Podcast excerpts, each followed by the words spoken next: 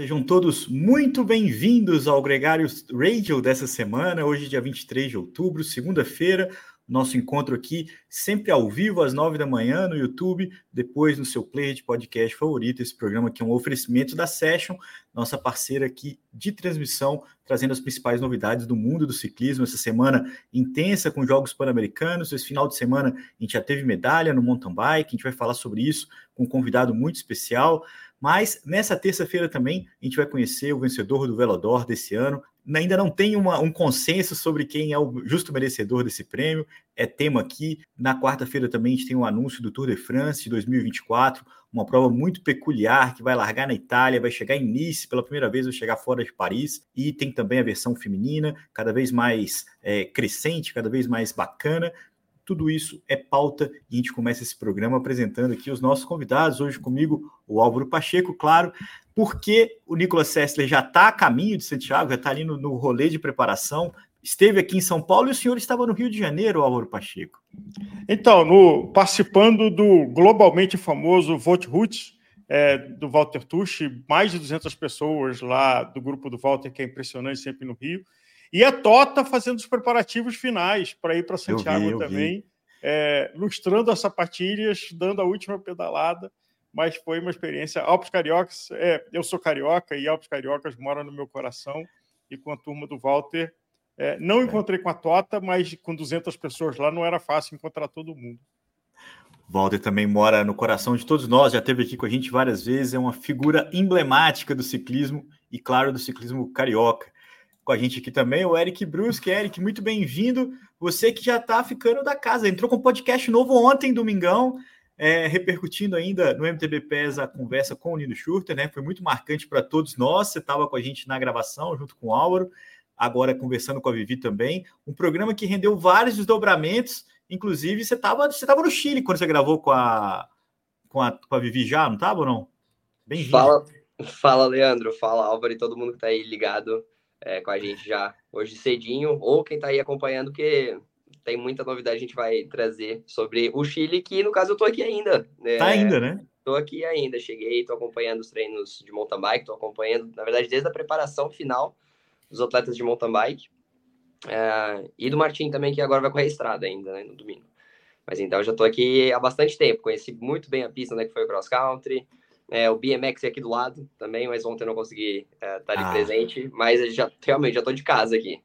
É, então, eu queria começar. Primeiro, a curiosidade de saber o que, que você. Qual que é o seu papel aí, né? O que, que você está fazendo é, na, no PAN, porque é, é, uma coisa curiosa. E essa ideia de, de, de, uma mini Olimpíada, né? De ver os esportes acontecendo. Uma pena você não ter podido assistir o BMX, que é aí pertinho, mas já teve medalha para o Brasil também no sábado, não é? Mas conta um pouquinho dessa experiência.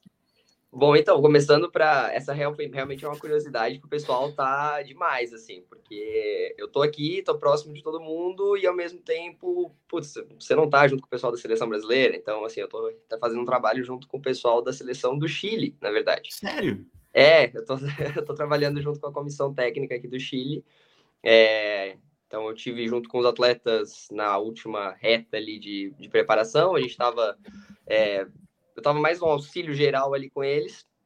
E na, nos dias de pista e prova mesmo, eu tava mais numa parte é, de produção de material de audiovisual para eles. Ah, que legal. Então aí. Mas foi muito legal, porque ao mesmo tempo as nossas tendas estavam lado a lado, praticamente. Estavam só o Canadá separando a gente ali. Acho que um ponto bacana de destacar que exatamente é uma mini Olimpíadas aqui e ao mesmo tempo a toda a atenção que o mountain bike ganhou nesses eventos. Primeiro porque era um era realmente um lugar que a gente tinha o Chile tinha muita chance de brigar já pelo Sim. ouro no primeiro dia.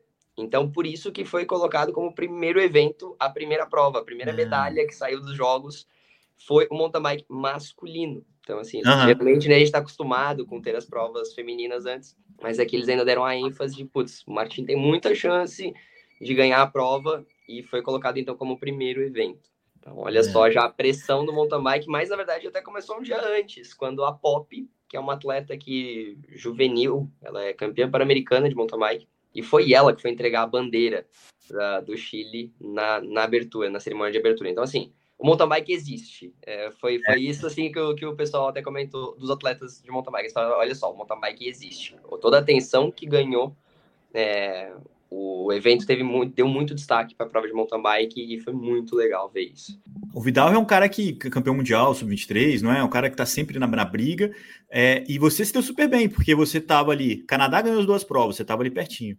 Você estava com o Chile que pegou as duas pratas e, e com o Brasil, clara conexão com dois bronzes. É, a gente teve a vitória do Gunner, né, no masculino, com o Vidal em segundo e o Zé Gabriel em terceiro. O Lan fez quarto. No feminino, a Jennifer Jackson né, ganhou, do Canadá também. A Vivi, a Vivi tem mais sorte do que você, né? Porque a Vivi também trabalha com o pessoal ah. do Canadá. E a irmã do Vidal é a irmã dele, a que fez segundo no, no feminino. Exatamente. Com a raiz em terceiro. Saiu bom para todo mundo, né? Foi muito legal. É, os canadenses colocaram água no nosso chopp aqui, mas de, de, resto foi muito bacana. É, eu acho assim, a, a prova feminina foi realmente uma surpresa. Foi uma infelicidade da Raíza. Eu acho que a gente tinha muita chance realmente até de brigar mais próximo ali pelo ouro. É, ela teve dois tombos na, na, prova dela. E já a Cata foi muito legal, assim, que foi alegria pura, porque a menina estava muito bem preparada, mas ela vem de, um, de uns problemas de, de saúde. Conseguiu recuperar, assim, tem pouquíssimo tempo. No Mundial ainda ela estava, tipo, já quase 100%, mas ainda tinha uns sinais, assim, que não estavam muito legais. E agora, daí, ela pega, volta e consegue uma medalha em casa. Foi assim, virou celebridade é, aqui no Virou, é. Deixa, daqui a pouco vai deixar ela. É, o Vidal vai ser o irmão dela, né? O Martinho Exatamente. é, o, o, aquele rapaz que é irmã da, da, da irmão da Cata Vidal. Legal, cara. Ô, Eric, a gente tem dois assuntos que eu queria abordar com você ainda para fechar o mountain bike. O primeiro foi o anúncio da, das etapas da Copa do Mundo, com duas aqui no Brasil, as duas primeiras, Mariporã e Araxá. A importância disso para o mountain bike brasileiro. É, a gente teve Petrópolis dois anos atrás, que foi super bacana, né? Mas principalmente a sua visão do mercado, assim, da, da, da OCI ter trazido, né, junto com a, o grupo Discovery, né, que tem os direitos, a, as duas primeiras etapas para cá e o quanto que isso impacta no nosso, no nosso cenário.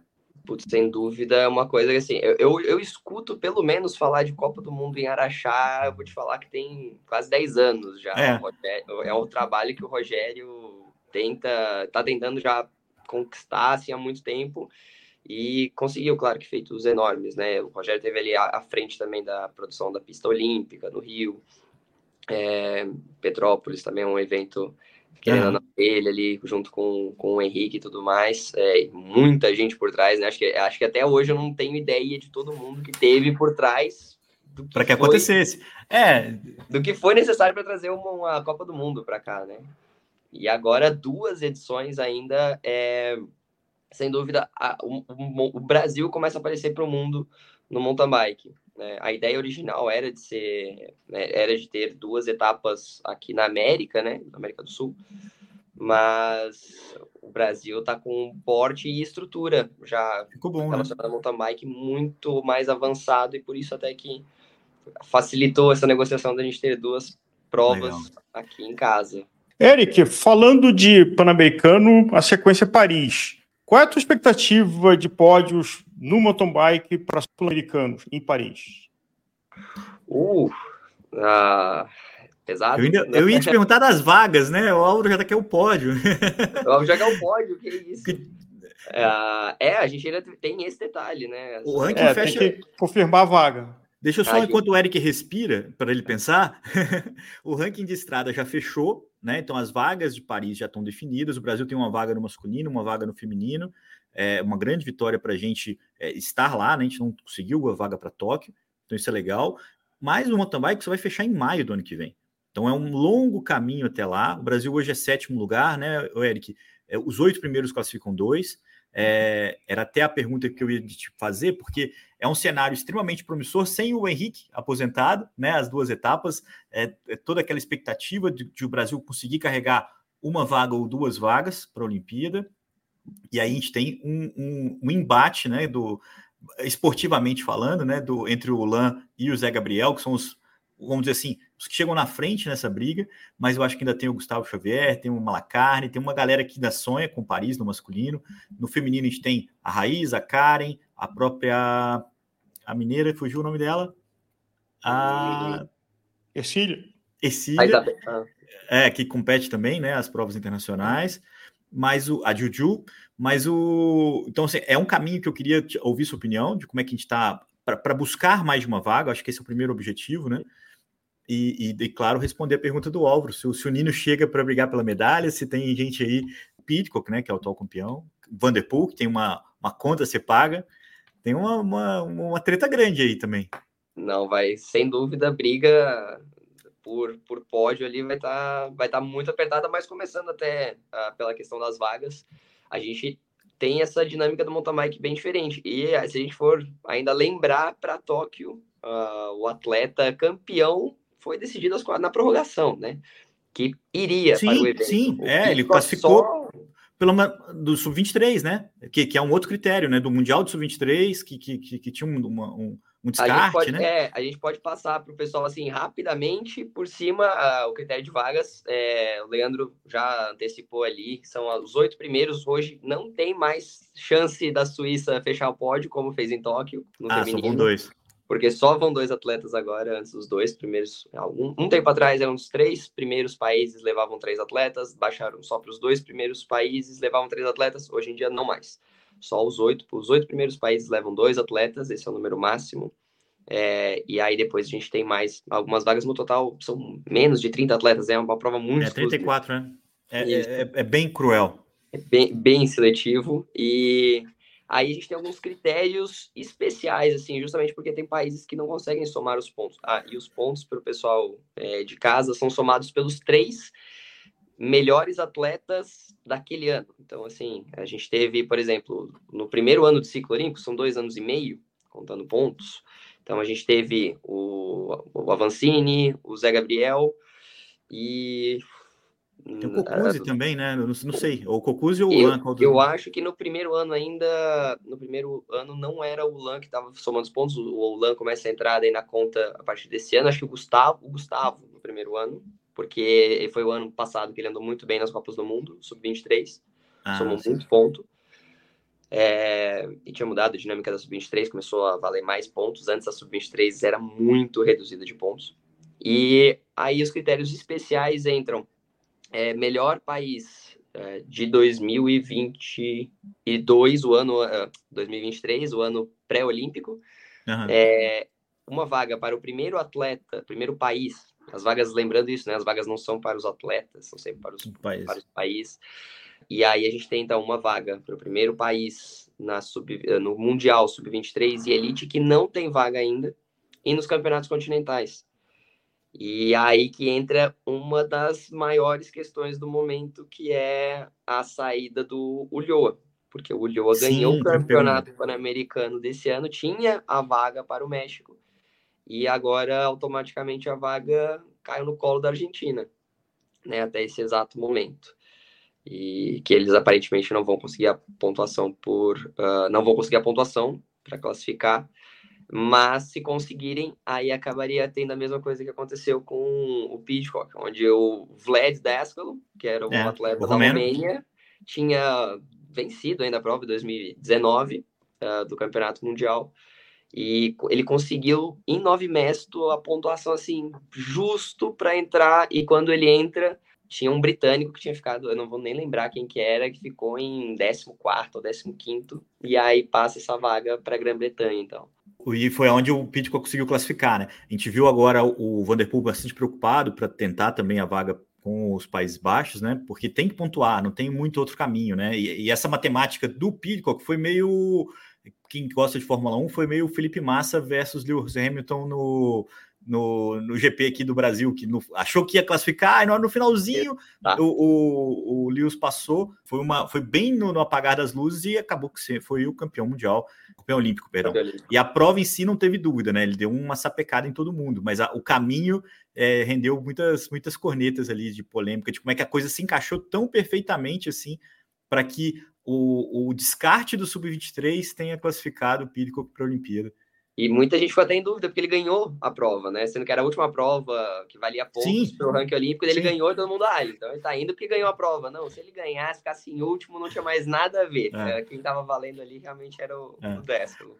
Vamos ver como, como funciona até a, a, o trabalho né, do Brasil com os três, né? Porque é uma coisa complicada, né, Auro? Porque vão três pontuam, só dois vão. Então, assim, você uhum. vai ter necessariamente que envolver o, o, o, os, os, descartes brasileiros, vamos dizer assim, para essa para esse trabalho.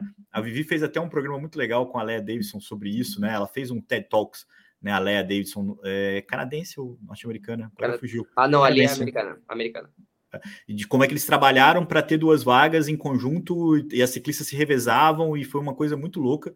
É, a, a Vivi sempre acha essa ideia inspiradora aqui no Brasil, um pouco mais difícil, mas é, é um trabalho que, que rende, né? É, é muito... Mas lembrando que essa semana tem Mulan no MTBPS na quarta-feira. Então ele gravou antes de Santiago, falando sobre como é que estão os planos dele. Medalhas são muito difíceis, são raríssimas, né? Por exemplo, para contextualizar no Pan-Americano, o Brasil tem uma medalha de ouro no ciclismo, em todas as modalidades, que é de 1959 com a Nércio Argenton, que é o cara que também tem o nosso melhor resultado olímpico, que é um quinto lugar. Então, assim, é, é raro, é muito peculiar, é, e, e, cada, cada conquista é muito valiosa. Né? A gente teve o BMX também no domingo, você falou que não pôde ir lá assistir. O Brasil só chegou na final no feminino, né? Com a Priscila, que fez lugar. quarto, a Paula caiu é, fechou em oitavo, estava ali brigando pela medalha também. No masculino, o Bruno Cogo, que teve aqui com a gente no nosso episódio sobre BMX, e também o, o outro ciclista, o Pedro Queiroz, não chegaram, pararam na semifinal. O Pedro também caiu, eu acho. Mas é muito, muito difícil. O Brasil tem quatro medalhas na prova de estrada. Tem duas pratas e dois bronzes.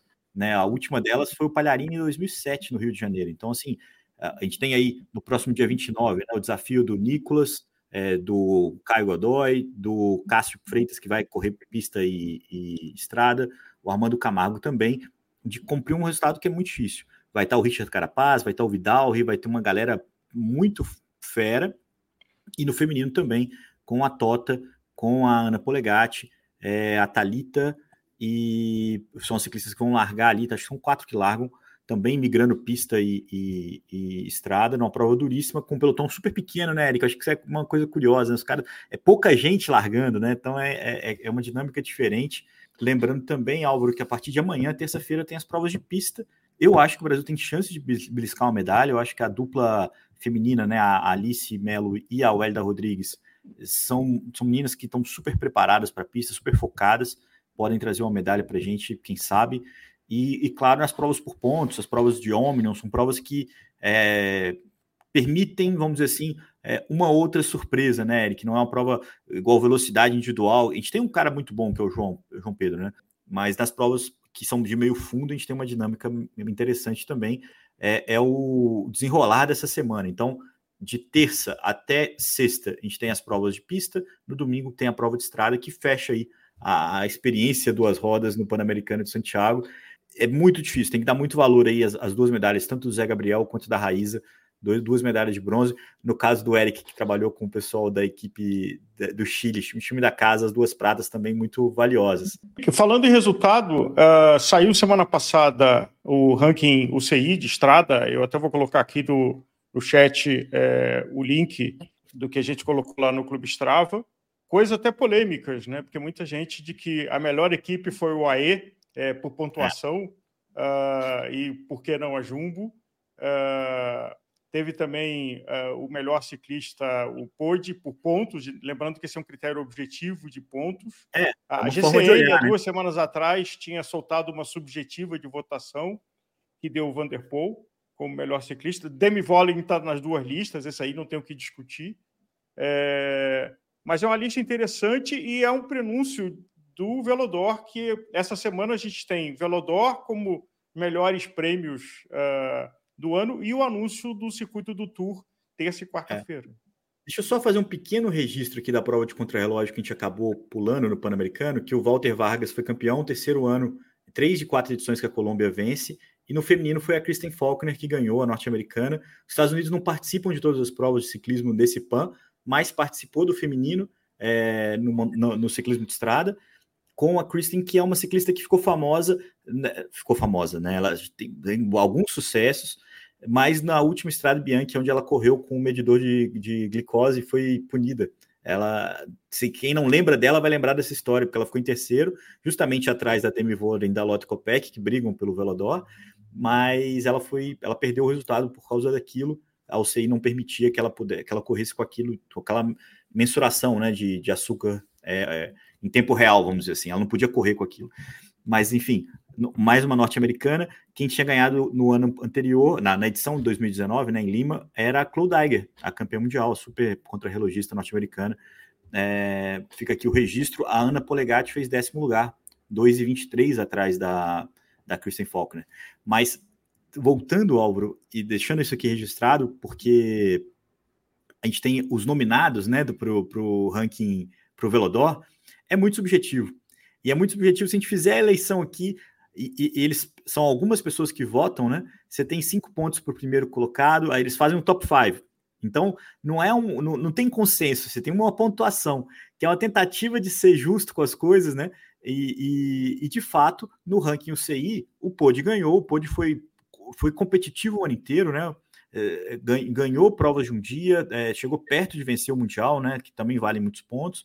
Foi o cara que brigou, fez top 5 na, na Milão São Remo. Então é um cara que estava sempre na E3, sempre estava sempre ali na briga. E nas grandes voltas, nas voltas ele ganhou, nas grandes voltas ele chegou muito perto com o segundo lugar no Tour de France. Então foi, eu acho até é, é muito razoável que ele seja o melhor no conjunto. Né? O melhor voltista foi o Jonas Vingegaard, né, para o UCI, por mais pontos. O melhor classicômono de provas de um dia foi o Mathieu Van Der Poel. Esse sim, acho que são também os dois, tanto o Vingegaard ser eleito o melhor voltista, quanto o Mathieu Van Der Poel ser eleito o melhor classicômono, é, é muito justo. Um ganhou Milão São Remo, Roubaix e Mundial. O outro ganhou o Tour de France, fez segundo na Volta. Então, assim, mas o, o, o Pod, na média, ser melhor do que os dois é uma coisa que é só a matemática explica, né? Agora, tem um número que é curioso, né? Uh, do país no ciclismo masculino com maior pontos. Então, Bélgica com 23 mil, mas na sequência, Dinamarca com 18 mil e Eslovênia com 16,500. É, e aí você fala, pô, Eslovênia, mas quem tem Roglic que pode é cá? É, é. o Mohoric. já, já história, é. o Mohoric é, já história. E a Dinamarca com, com o Vingegaard e com do outro ciclista também nominado, né, para o Velodor, que é o Mads Pérez, é. que também fez uma temporada extremamente é, impressionante. É, entre os humanos, o melhor, né? na minha opinião, é, entre os caras que não são tão galácticos assim, foi o cara que fez um ano mais é, redondinho. E, aproveitando sua presença, Brusque, o, o mountain bike, eu não sei se tem essa premiação do, do melhor ciclista masculino e feminino do ano, mas, assim, para te pegar de, de saia curta de novo, quem que você diria tem o campeão é, da, da, das etapas, uh, que foi o Nino e a, e a mas, uh, na tua opinião, quem brilhou na temporada de mountain bike de 2023, masculino e feminino? Ah, quem brilhou, sem dúvida, foi Nino. Uh, eu acho que talvez o Nino não precisava ter vencido é, o ranking, porque passou muito perto de ser Matias, e Matias realmente, putz, depois da volta que o cara teve que dar toda a explicação por conta daquele, daquele caso, que estava muito cinza ali, e o cara volta competitivo, então teve que se manter competitivo durante esse tempo todo que estava ali é, cumprindo uma penalização ou esse caso. A história é. que só deu certo porque tinha credibilidade, né? Que se fosse um outro país, se fosse um outro ciclista, tava na água, né? É, é, é bem, bem mais difícil de, de, de explicar. É, e, putz, o cara ficou em segundo, passou muito perto da vitória. Acho que quando começou a prova ali em, em Mont Saint-Anne, que o Nino tava fora da zona de pontuação, ia dar para o cara vencer. Final ainda teve dois furos, não conseguiu nem vencer a, a etapa. Uh, mas ele, eu acho que o Matias deveria ter vencido a Copa do Mundo pro Nino, realmente. O Nino não precisava de mais nada, né? Já é o, o, o grande cara. É, e o feminino é que eu acho que ficou mais aberto. A PUC fez um excelente começo de ano, começo de temporada incrível. Uh, mas depois eu acho que ficou muito equilibrado. O feminino seria muito difícil, essa votação seria até curioso escutar o que, que o pessoal de casa acha, porque é, final de ano a austríaca fez um excelente ano. É, ano passado ela era meu palpite, a Mona Mitterwalner era o meu palpite assim certo, que era a menina que ia dominar o ano, mas chegou sempre muito perto ali, de, beliscou os pódios, não estava conseguindo fazer boas largadas e por isso não conseguia terminar a prova também numa posição adequada, depois de vencer tudo uh, no outro ano na Sub-23. foi invicta, e é, venceu o Campeonato Mundial, inclusive. E aí, no ano passado, acho que foi mais um aprendizado, e espero também que seja muito o que o Vidal está passando por agora. Essa entrada na Elite não foi tão doce e uhum. smooth quanto o pessoal pensou, mas aí agora, uh, esse ano, a Mona fez um final de temporada excelente. Ficou tudo muito equilibrado. Se a gente colocar é, ainda na então... conta a campeã mundial, a Pauline. Então, assim, tá todo mundo ali muito mais parelho. É, uma temporada que a Yolanda Neff ficou em décimo no ranking, a Pauline ficou ali entre quinto e sexto, é, é, e essas novas ciclistas chegando, né? Porque Peterson tinha feito uma bela temporada no ciclocross, lá ela foi superada pela Fen Van Empel, as duas fizeram parte da temporada de estrada, e, e junto com a temporada de, de mountain bike, então a temporada estava longa mesmo para a Puck, então, assim, foi complicado e ela conseguiu, principalmente no mountain bike, ter os melhores resultados, mas ela foi competitiva nas três modalidades, né?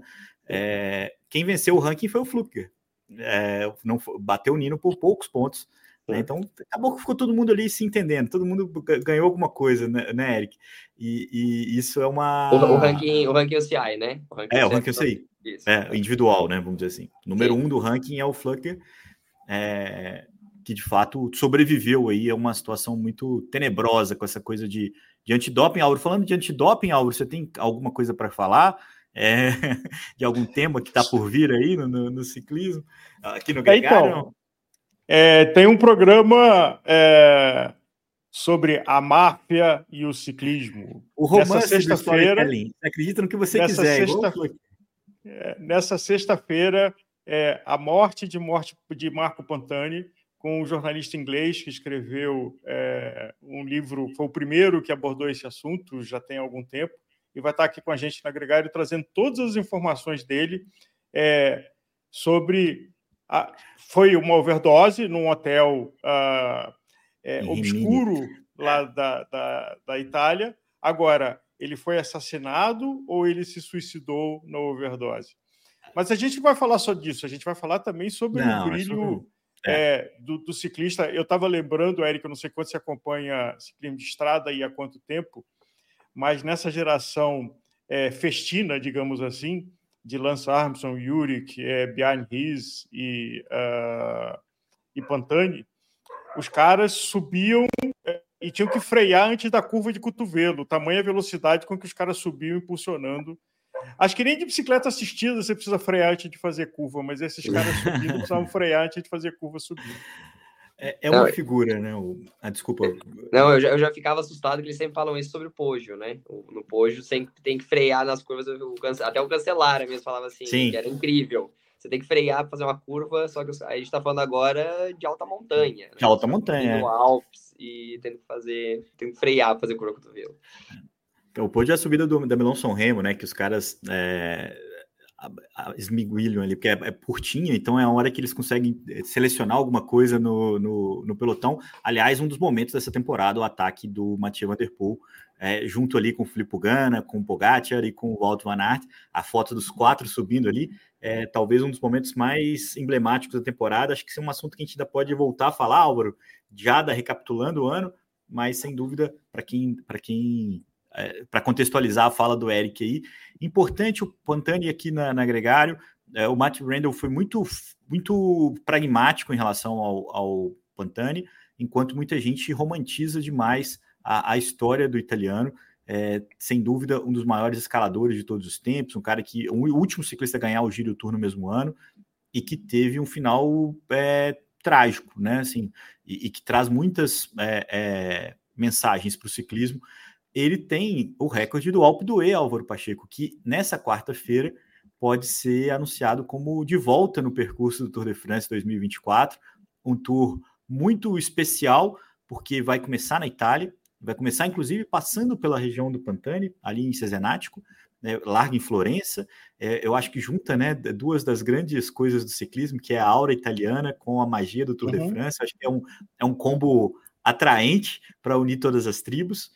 E o final não vai ser em Paris, o final vai ser em Nice, justamente por causa da Olimpíada que vai rolar em Paris, é mais ou menos na mesma época, questão de semanas ali, é, já está no clima olímpico a, a, capital francesa, por isso a, a, chegada vai ser mais ao sul, não menos empolgante. Acho que a gente vai ter no feminino uma largada da Holanda, e, e, muita expectativa também do que vai rolar é, no percurso feminino. É provável que o Alpe faça parte dos dois cardápios, né, do, do, do, das duas rotas, e certeza que a gente vai ter aí um, um grande ano. A, o Letap do Tour francês deve ser na região de Nice, deve ser no sul, próximo da, da etapa, da penúltima etapa. É claro que a gente está falando aqui com base nas especulações que são bem confiáveis, mas não são ainda oficiais do que, que vai acontecer para o Tour de France do ano que vem. A grande dúvida, Álvaro, é se o Pod vai correr o Tour ou não vai, se vai focar a temporada dele de, outras, de outros desafios. Então, acho que de todos os rumores, e teve toda a fofoca Jumbo Quickstep, que no final é, mudou tudo e não mudou nada, é, fora o Roglic é, pegando as malas indo para Bora. E vamos ver, o, o, giro tentando ser um pouco mais atrativo para ver se alguém tenta o double. É, é o giro anunciou um Acho pouco que mais tudo light. Né? Começa né? Agora, um pouco imagina, mais light para ser factível. Imagina, Eric, o pôde não competir no Tour de France, né, assumindo ali é, uma ausência depois de duas sarrafadas do Vindiga, ele deixa a briga monopolizada entre o Vindiga, né, que é o atual bicampeão, e o Roglic, o ex-companheiro de equipe dele, correndo pela Bora o ano que vem, ia ser o caos, ia ser o caos na, na, na treta. Pro, pro, pro Vindiga era até mais legal se o Pode entra também na briga, eu acho. Divide as Aliás, essa, essa circunstância, Leandro, é, embaralha a medalha de Paris de estrada, né? Porque quem estiver correndo o Tour não vai disputar a medalha de estrada em Paris. Então, Tem uma oportunidade aí. Se falou muito disso em Tóquio, né? É, quem competisse o Tour de France não ia conseguir disputar a medalha, que estava muito em cima, que não dava, que não dava, que não dava, e deu. Né? Quem, quem, o, a maioria dos caras que conseguiram andar bem em Tóquio é, fizeram um bom Tour de France. Então, eu, eu tenho a impressão, Auro, que quem brigar pelo Tour de France até o final, talvez não chegue é, com melhor forma para a Olimpíada. Mas quem fizer o Tour de France vai sim conseguir chegar num bom nível. Quem conseguir dar uma, um ajuste dentro do que é possível de um desgaste de três semanas, mas quem conseguir é, conter um pouco uh, os excessos é, vai conseguir sim um bom resultado. Mas muita gente vai focar em, em pular o Tour de France, né? É, é, por isso, inclusive, que muita gente especula que o Pogacar pode fazer giro e volta para poder uhum. brigar pelo, pelo ouro olímpico. Aí, esses caras são muito uh, absurdamente é, preparados né, para fazer tudo isso. Agora, o duro é, é a, a dor de cotovelo dele de é, ter perdido para o Vingar duas vezes é, então, e, deixar passar um ano, porque com o atleta profissional que você sabe bem como é que é, Eric, não dá para planejar muita coisa, porque você não sabe a condição que você vai estar, a condição que seus oponentes vão estar. Se não, não, eu não vou competir esse ano, vou deixar para o ano que vem. Mas ano que vem ninguém tem ideia como é que teus oponentes estão, como é que você vai estar, você vai ter uma lesão, você vai ter um, uma Covid nova que trava tudo.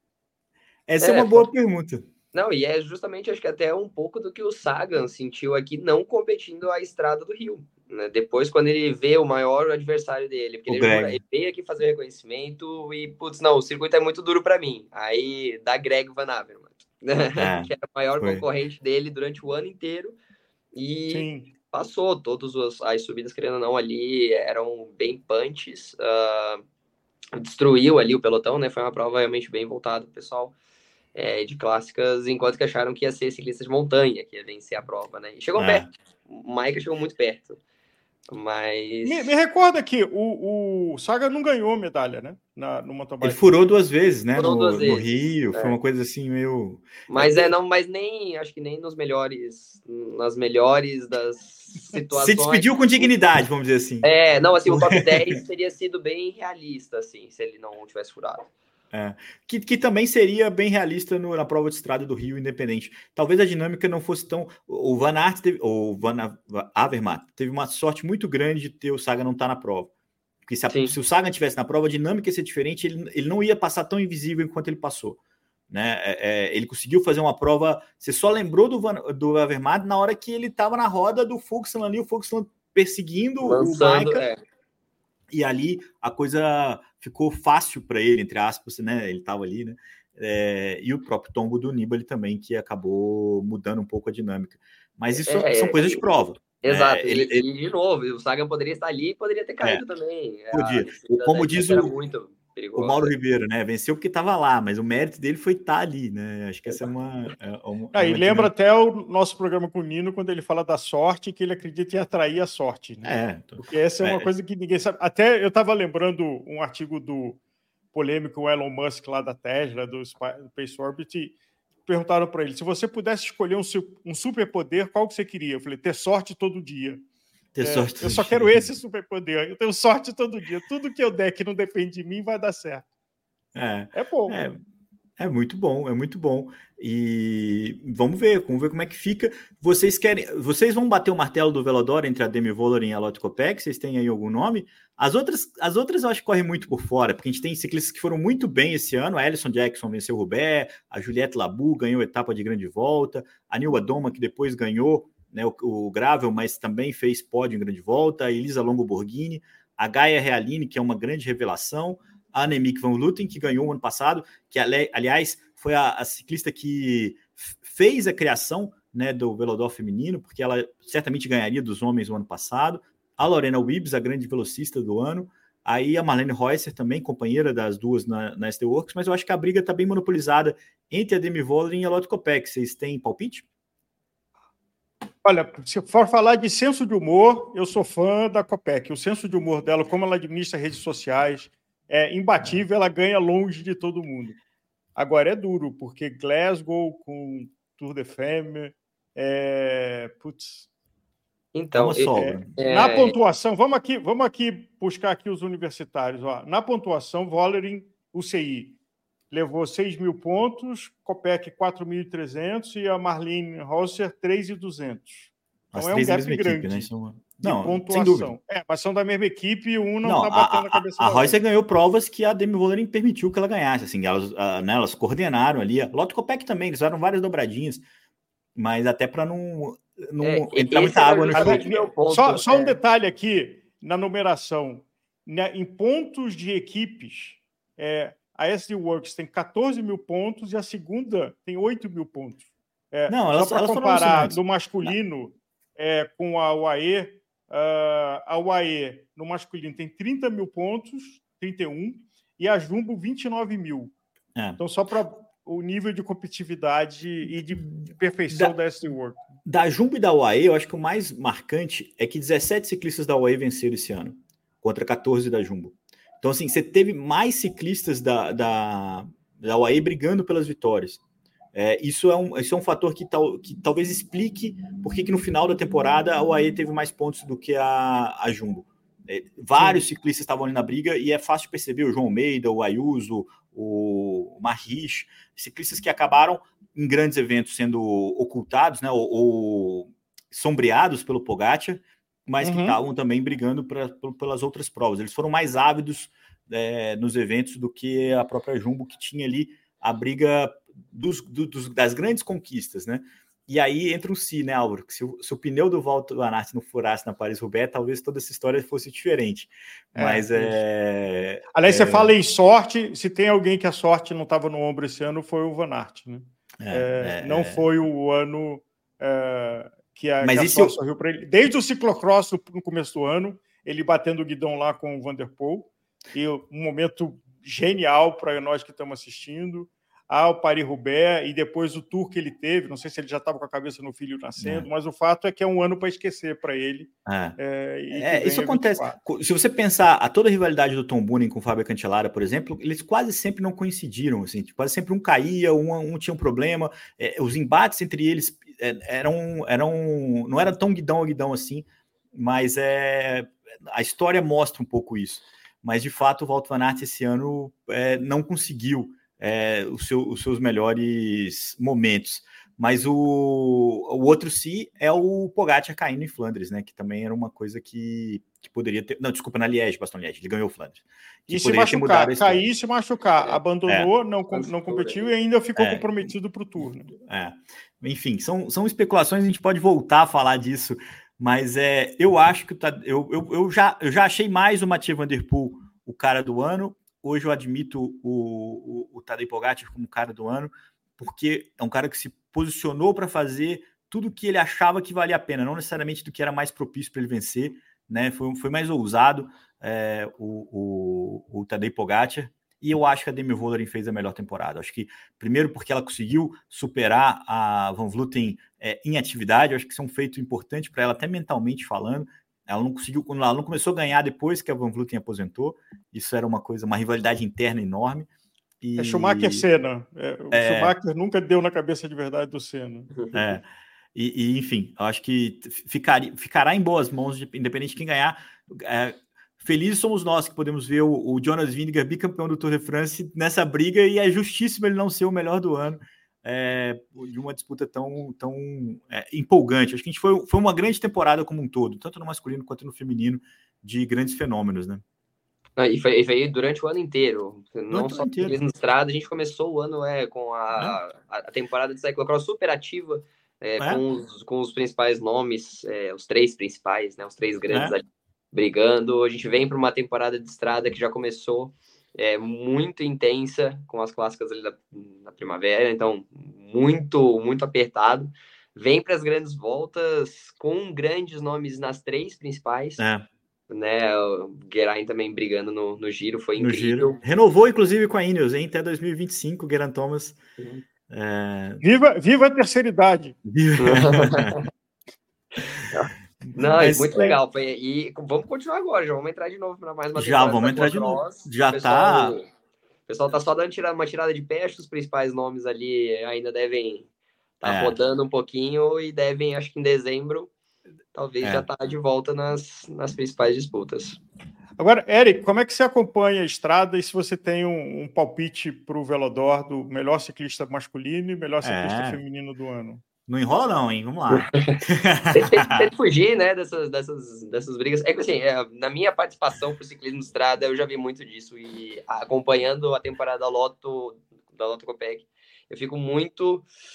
É, eu sinto ali aquele, aquela coisa que fica na garganta de, putz, às vezes você tem que deixar, você facilitar um pouco mais as coisas já para o time. Então, muitas das vezes eu senti ali que ela podia ter vencido muito mais mas por ser uma das peças chaves da, da equipe, a marcação em cima dela era muito maior, uh, não do que, claro, a Demi, mas ao mesmo tempo, acho que as duas brilharam muito, mas eu iria muito mais para o lado da Loto, porque eu acompanhei ali alguns momentos que eu falei, hum, acho que é. dava.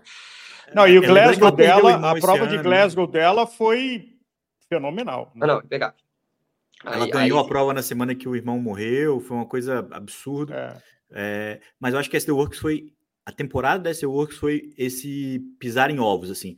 É, a Lorena Wibbs, que ganhou 30 provas no ano passado, ganha é, um terço, menos que um terço disso esse ano, e, e várias provas ela uh, permitia a vitória da fuga, com a Lotto Copec várias vezes. É, a própria Reusser, que poderia também ter vencido mais, mas trabalhava junto com a equipe. Ali tem muito cacique, né? E, e, e, elas ficam ali sempre o tempo todo. A, a, a própria Tour de Femme que o Álvaro citou, a Lotto Copec venceu, é, vendeu muito caro a camisa amarela na última etapa de montanha, né? E eu acho que isso foi parecido com o Sepkus, né? Com aquela coisa de será que vai ter um vai, vai, vai ter um rompimento ali da hierarquia ou não do plano? Mas a Demi Vollering estava subindo muito melhor do que ela. Acho que, Lembrando que começou lá no, no Estrada, Estrada Bianca e Femme, né? Que as duas. É que as duas já estavam se estranhando ali. E que, que é, sintomático para mim ali, né? Porque a Works deixou as duas disputarem o sprint, venceu a melhor, não teve, não teve jogo de equipe. Na hora que eu vi a chegada, né? Tava na transmissão da The Sports, era. Eu falei assim, pô, elas não tiveram nem chance de comemorar. Duas ciclistas da mesma equipe chegando na frente de todo mundo. A imagem não é de felicidade, a imagem é de, de sprint, né? É, achei, condenei aquele momento ali. Eu falei, pô, você coordena e se diverte, né? Mas não. não mas ali é... tem, tem, um problema de, de rádio grave ali na entrada da cidade. Eu acho que o, eles falando ah. com a ah. equipe, o que, que a gente faz? cai, o, o rádio cai, né? Arranca poeira, muita poeira na Toscana. É... Ah, deixa bem complicado. Eu não ouvi, não ouvi. Você falou que era para deixar ela, mas eu não ouvi. Ainda... É. Enfim, mas fica... olha, vamos. Agora, é, eu acho que um destaque da, da premiação que a GCN fez um ciclista que entra na história em 2023 foi o Sepp Kuss. Assim, o que ele balançou as redes sociais do planeta é, é. E, e, que ficou fora até, do quem sabe, influenciou uma equipe. Pois é, porque aí já estava antes, mas acho que é, ele ninguém... deu prêmio de buzz do ano foi o Sepkus. Primeiro que é um gregário que nos honra aqui de forma vai, é, excepcional. E deu uma entrevista semana falando que quer brigar pela, pelo protagonismo, quer ter, quer ter chances no ano então, que vem. Esse é Deram o gostinho para ele, gosto. agora já era, gente. Já era. O cara sentiu o gosto, subiu no pódio. Misturou a casta ali, né? Não pode. Não, e sempre foi uma coisa que era. Antes era. Ele não quer, né? Todo mundo falava, não, ele não quer, ele já teve posição de líder, mas é. não, o cara tá tranquilo, né? Não, ele gostou de estar tá ali de gregário, poder vencer umas etapas. Depois Ganha o cara bem. sentiu, subiu no pódio com o troféu, aí a história muda. E que talvez seja aquela história, a melhor coisa e a pior coisa que aconteceu para ele, né? Porque ele não vai ser gregário do mesmo jeito e talvez não tenha cacife para brigar para o pódio para valer, porque ali o pódio dele, né, é, sem diminuir o mérito dele, que foi enorme, inclusive a equipe Sim. não ajudou por vários dias, mas de verdade, se fosse uma briga aberta ele e outra equipe, é. ele não levaria a camisa vermelha para casa. Não, é que chegava a ser cômico, né? É assim, não, no dia do aniversário, o Vingegaard dá na cabeça do cara e fala que era não, em comemoração a ele. Olha aí, ó, toma aí ó, o seu presente de aniversário. Não, ali foi dureza é, mesmo. cômico. É. Primeiro que ele ganhou, ele ganhou, a etapa na fuga com sentido, né? A equipe administrou, ele estava com outros três é. gregários na fuga. É, e depois eles começaram. É, e tudo começou nas entrevistas pré-prova, né? Porque a rivalidade do Roglic e do Vindigar, né? Tipo, quem seria o líder? Eles falaram, não, o Sepkus também pode ganhar. É, eles, eles foram tentando distensionar a treta do Roglic e do Vindigar e o Kuss se aproveitou disso com muito talento. Acho que o contra-relógio dele é, mostra que ele tem mérito para ser um voltista. É, se defendeu muito bem. Naquela época o Renko ainda estava na disputa, vamos dizer assim, né? E, e, e mostrou. E aí, quando o Renko sucumbiu, ali azedou todo o caldo da Jumbo, que a Jumbo imaginava o Renko atacando é, e, e contra-atacando o, o, ataque do, do belga para poder selecionar Vingegaard ou Roglic, né? Mas, enfim, não, estamos especulando aqui porque a gente não tem a primeira mão, mas imagina o clima no caminhão da Jumbo é, e o, o Kuss sobrevivendo é. ali com aquela briga de, de egos e não perdendo a cabeça dele. E ainda tomando fogo amigo Apareceu o anjo da guarda, que foi. Quem foi o ciclista que levou ele? Landa. Estava na Mikel Landa. Landa. É, é, o, o, futuro gregário do Renko, é, o atual gregário para 24. Mas que ali foi sorte, porque acho que se o Landa não tivesse aparecido lá e os dois tivessem aberto um, um, uma frente maior, não tinha pressão de, de rede social para fosse, pô, dá para ele, dá para ele, porque ele já teria perdido a camisa. Mas tudo isso para reforçar que, de fato, se tem um cara que foi o fato de paixão do ciclismo desse ano, é, talvez tenha sido o Kuss, correu três grandes voltas. Eu lembro de um artigo que é, a gente republicou no começo, de que se você quiser agora de volta, leva o Kuss, porque ele dá sorte. Toda vez que ele está na equipe, a equipe leva a camisa. E aí ele é. levou a dele. Não, e, e a, o próprio, tanto a Jumbo quanto a UAE, né, dominantes, eles fizeram, é, acho que nove é, top ten no, de grande voltas. Foi uma coisa é, é absurdo o que a Jumbo fez esse ano. Acho que é um ano que. Tanto que é, fez bem do Roglic sair e tudo mais, porque não ia conseguir repetir isso, cara. Deu muito certo. Foi uma coisa muito perfeita a temporada da, da Jumbo, principalmente nas grandes voltas. E, e a forma como eles conseguiram ganhar é, com três ciclistas diferentes, com autoridade, com emoção, né? Porque o Roglic na, na, na última crono foi super emocionante. É, o Vindiga talvez foi dos, dos três que ganhou com mais né, antecipação, vamos dizer assim, porque na, na, no final da segunda semana ele já tinha dado uma, uma paulada é, firme no, no Pogacar, mas é sem dúvida é um ano valioso para todo mundo, né? A gente está falando aqui de um cara que não está nem nominado entre os 10 e que foi um grande personagem. Mas é. E quem viu 2023 viu uma coisa que difícil a gente ver de novo, que é essa combinação da Jumbo, é, que nem será Jumbo mais ano que vem, né? Será é, o, nem amarelo o, vai ser nem amarelo vai ser. Então, Lisa Bike Visma, ou Visma Lisa Bike, é, sem Roglic, com o Sepp Kuss com outra cabeça. Então, acho que esse, esse, virtuosismo perfeito, impecável que a gente viu na Jumbo. A, a Works eu acho que continua. Tem uma administração ali que não parece ter rachadura externa. É, e Demi, Copec, Hustler tá todo mundo junto lá, as equipes que corram atrás não tem Van Vluten na Movistar. É, então acho que isso vai ser então, uma diferença. É, a, é... O pelotão vai estar mais, mais inquieto o ano que vem sem a Van Vluten, mas a Storks vai continuar dominando. Mas para a gente, a expectativa é ainda maior, porque a UAE está muito mais forte para o ano que vem, a, a, Jumbo um pouco menos forte, a Bora mais forte com o Roglic, né? A, a Quickstep, no fim das contas, deve ser mais forte ao redor do Renko, principalmente com Landa. E, enfim, vai ser uma. Vai ser, vai ser bacana. É, a Trek, né? A aproveitando, Trek, você, você já veio várias vezes e vai voltar mais vezes, mas aqui a gente falou de Pan-Americano, a gente falou de Paris. É, quem que você vê é, e tem uma, uma, uma, bandeira pesada e importante que é a bandeira do Henrique, né? sobre uhum. é, a nova geração do mountain bike brasileiro. Quem que você vê que tem potencial de, de pegar essa bandeira? Não para Paris, mas talvez para 25? Em diante, é... hoje é, é, muito difícil. o Eric não volta mais. É, eu acho assim, o que a... é que o que o Henrique fez foi muito é, vai além de resultados, né? A gente pode falar, a gente pode discutir quem que vai é. ser o próximo cara a levar o Brasil para o pódio de Copa do Mundo. Eu acho que isso é uma discussão muito mais muito mais justa. Porque quando a gente fala hoje em dia da gente está podendo comemorar que a gente já teve uma Copa do Mundo aqui no Brasil, não só essa não foi a primeira, né? A gente já teve lá uhum.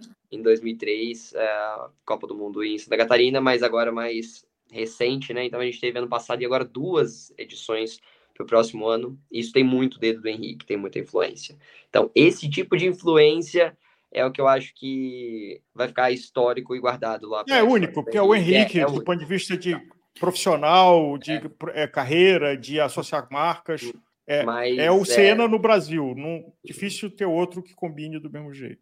É, mas resultados aí a gente já pode entrar numa, numa outra discussão. É, a gente já tá, a gente tem hoje já grandes nomes. Eu acho que o Lan e, e Zé são o atual, mas tá vindo quente e sem freio atrás Alex e Gustavo. Assim, é, é, eles estão vindo desgovernados. Assim, é, você não consegue ter muita ideia de como que vai ser a evolução deles nos próximos anos. Sub-23 é uma coisa muito... É, não só sub-23, né, mas essa, fase dos atletas é, é muito engraçado você ver essa... Eu que gosto de acompanhar atleta desde a júnior. Então, por exemplo, eu vi o Boixi sendo campeão mundial júnior e daqui a pouco o moleque entrou já na Trinity com o pé na porta, sendo o principal nome, vai para é, Internacional de Itália, pegando pódio junto com atletas da elite, quase batendo os caras. No evento teste olímpico, ele já estava ali acelerando junto com o Koretsky no começo da prova. Foi o Boichi que ditou boa parte do ritmo do, do evento teste. Então, muito legal. O moleque tem 20, 21 anos de idade e botando pressão em cima da galera a galera mais velha ali, mais experiente, que vai, querendo ou não, Koretsky é o meu favorito para vencer as Olimpíadas em, em casa, no mountain bike, e querendo ou não, um menino de 21 anos ali botando pressão num cara que é favorito para medalha é muito bacana. É, mostra como essa essa nova leva de ciclistas não tem muito filtro, eles querem acelerar de qualquer jeito, é, mas ao mesmo tempo tem uma certa inconstância, né? A, Sim, a, a subida, é, a subida depois para elite. Tipo, a gente viu o Sanguês vencendo duas vezes o Campeonato Mundial Sub-23, vencendo tudo que tinha para vencer de Copa do Mundo. Tomou um impacto, assim, sentiu mais o baque ao entrar na elite. A gente teve uh, o Descalo, eu acho que não sentiu tanto, mas foi um cara que entrou para elite um pouco mais suave, assim, entrou legal. Uh, o Charles Albridge foi é o único atleta sub-23 atualmente que deixou de competir na, é, na sub-23 esse ano, sendo ainda atleta sub-23 para estar aí na elite. Então já começou a demonstrar, ganhou esse ano então o mundial, mostrou então como que talvez esse ir um pouco antes para a elite sem pressão faz muita diferença. E eu acho que esse ano quem sentiu muito essa questão já de pressão foi o Gustavo. Então aqui falando dos nossos atletas. Então uhum. o Gustavo sentiu bastante, porque ano passado fez dois pódios, passou muito perto do terceiro, perdendo no sprint para o Boichi em nove mesto. Uh, e Alex já fez o primeiro pódio esse ano, mas só em XCC. Uhum. Fez uma temporada super constante, fechando no top 10 da, da Copa do Mundo de mountain bike sub-23, também é algo assim histórico pra gente. Uh, e agora tem mais um ano ainda de sub. Então, Alex ainda acho que tem mais um ano para trazer grandes alegrias para a gente. E ao mesmo tempo, não imagino que Boichi deva continuar, deva continuar na sub. Imagino que seja um cara já que vai estar tá olhando para para subir no ano que vem, ainda com aquela a, a carta uh, da sub-23, com, a, a carta da UCI para poder estar é, tá competindo na sub-23, competindo na elite já. Uh, e, e não consigo nem especular o que, que vai ser de Alex e Gustavo daqui a um, um curto espaço de tempo. Muito legal. Eu fico muito feliz com isso. Assim, desde que, desde que a gente começou a ver né, o Avancini já. A última temporada dele já é um pouco menos protagonista, né? Por todos os, os problemas. É, ver uma, uma nova geração chegando, ver uma galera vendo o, o, e com boa estrutura. Acho que a sensação melhor é essa. Os caras estão em apoio, não são é, Sputniks, assim, né? É uma galera que tem, que tem suporte, que tem é, orientação. Eu acho que isso tudo é muito promissor e a gente ainda vai falar muito desses caras todos aí. Zé Gabriel, medalhista, né? acho que é um passo importante, né? O, o Olhar Olímpico, né? Que é um, tem muitos sites cobrindo né, o PAN, uhum. que são especialistas em, em, Olimpíada, falando que ele deu um passo muito grande para ser esse cara depois do Avancini. E aí eu ainda brinquei com ele, eu falei, ah, acho que ele deu, ele venceu uma bela de uma batalha, mas a guerra ainda está completamente aberta porque tá todo mundo voando, tá todo mundo querendo esse, esse, esse posto, né? Vamos dizer assim. É, e, e assim, eu acho que eu, eu, não consegui acompanhar a transmissão, né? Porque eu tava ali na, na pista mesmo, mas assim, é, quem acompanhou de casa, talvez, dependendo se mostraram muito bem a disputa é, do Ulan com o colombiano e o mexicano. Assim, foi o que o Ulan fez, eu, eu putz, parabenizei, sou, sou amigo demais dos dois, fiquei muito feliz pelos dois mas eu consegui sentir ali na garganta, junto com o Lan, aquele negócio travado. O Lan fez um trabalho de equipe sensacional. Para não, não tirar a medalha do Zé. Porque a pista era muito veloz, muito veloz. Só tinha um, a primeira, o primeiro trecho da pista que tinha a subida mais longa ali, e era uma subida muito curta, mesmo assim. Uh, e depois disso a pista era muito rolada e ela entrava já naquele trecho de asfalto que era baixíssima a inclinação. Tipo, você subia a 4, 5%, Uhum. Subia super rolado. E nas últimas duas voltas, uh, o Zé começou a prova num ritmo muito tenso, junto com o canadense e com o Martin. Uh, acabou sentindo já um pouco, mas ao mesmo tempo ele conseguiu descolar dos demais, então teve essa vantagem. O mexicano vinha na perseguição ali por muito tempo, mas foi alcançado então pelo grupo do Lan. E aí o Lan chegou nesses trechos onde ele poderia ter ido para frente, apertar mais, correndo risco de levar a Colômbia é. e o México junto. E, cara, foi assim, foi honroso o que ele fez. Eu gritava para ele, velho, demais, velho. Você tá. Vocês vão conseguir a medalha, vocês vão conseguir a medalha. Porque, putz, é, é Brasil. Os dois estão vestindo a mesma camisa naquele momento. É. E foi muito assim. Putz, eu fiquei arrepiado de ver ele, que ele esperou chegar a hora de que ele, quando bateu, bateu no lugar, né, que não ia conseguir ajudar. Os caras não iam conseguir vir de roda, uhum. ficou muito perto do Zé. Uh, mas, putz, eu fiquei contente demais e tenho certeza que ele sabe da participação que ele teve nessa vitória. Isso é legal, né? Eu também, eu tive essa sensação também, é, e, que, e que bom que ele não teve essa avidez que de trazer o colombiano e o mexicano, os dois poderiam ficar remoendo isso por muito tempo, né? Melhor o Lan ficar em quarto e falar assim, puta, talvez eu pudesse ter pegado pela medalha, do que os dois é, chateados porque perderam a medalha de um movimento né? Não, e assim, e ficou. Eu fiquei aliviado quando eu vi a entrada da última volta, porque eu tava descendo para a chegada, e aí eles entram para a última volta. O Zé passa por mim assim, cara, arrastando assim para fazer aquela última volta, putz, eu preciso fechar, para não deixar o cair muito sabe? Tentando segurar um ritmo ali, porque sabe que atrás a galera tava vindo quente, e ao mesmo tempo, depois, logo na sequência, passa o Lan na frente ainda, que deve ter passado lá na chegada na frente, e no ah. que ele entra no asfalto, que ele dobra a curva do asfalto, ele tira pro lado e olha para os outros dois, e os outros dois seguram, sentam e ficam se olhando também. Aí eu falei, fechou, medalha Fechou. Aí que eu fiquei aliviado. Aí eu falei, ufa, agora eu posso, posso sentar aqui e arrumar a câmera bonitinho para pegar a chegada, porque vai dar boa. Pô, que legal, Eric. Muito obrigado pela sua companhia. Boa sorte para o Vidal no domingo, mas a nossa torcida aqui é pelo Nicolas Sessler, né? Então, e pela tá Tota. E claro. pela Tota. e pela é, Tota. Ou, ou, pelo Caio, ou pelo Cássio e o Armando, que devem ter um trabalho mais de gregário, mas é, são as duas pontas para a gente ali apostar. Quem sabe é, a, superar a um campeão olímpico, beliscar uma medalha.